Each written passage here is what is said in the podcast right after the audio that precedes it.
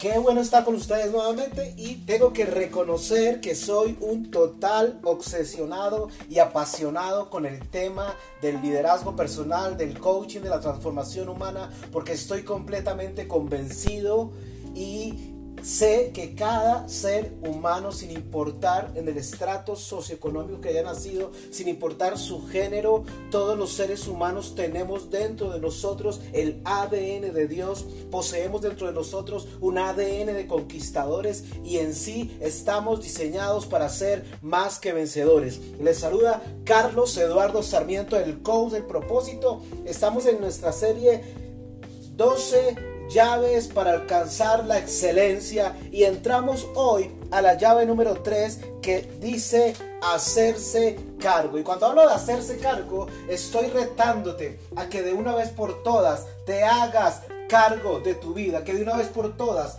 tomes el control de tu vida, que de una vez por todas te hagas 100% responsable de todo lo que acontece en tu vida.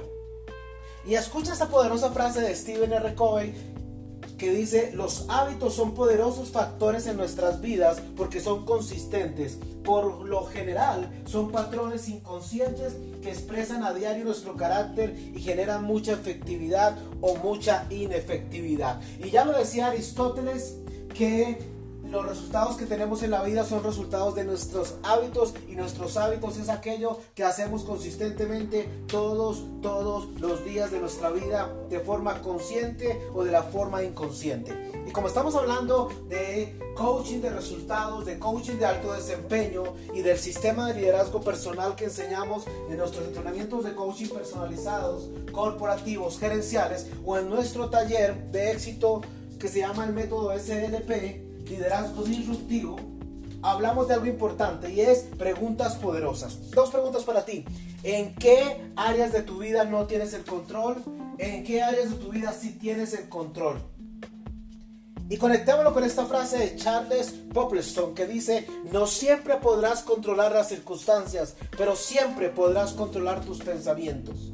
Así que te estoy retando a que te hagas cargo, te estoy retando a que te preguntes, a que te cuestiones, a que te retes, a que te sientes frente a una hoja de papel, hagas una división en esa hoja y a un lado coloques lo que controlas, a otro lado lo que no controlas y elijas conectándolos a la llave anterior. Ahora, tercera pregunta de coaching de resultados. ¿Qué hábitos inefectivos o malos tienes hoy de los cuales quieres deshacerte? ¿Cuáles quieres transformar? ¿Cuáles quieres cambiar? Pregunta de coaching de resultados número 4. ¿Qué hábitos positivos, transformadores, retantes quieres cambiar?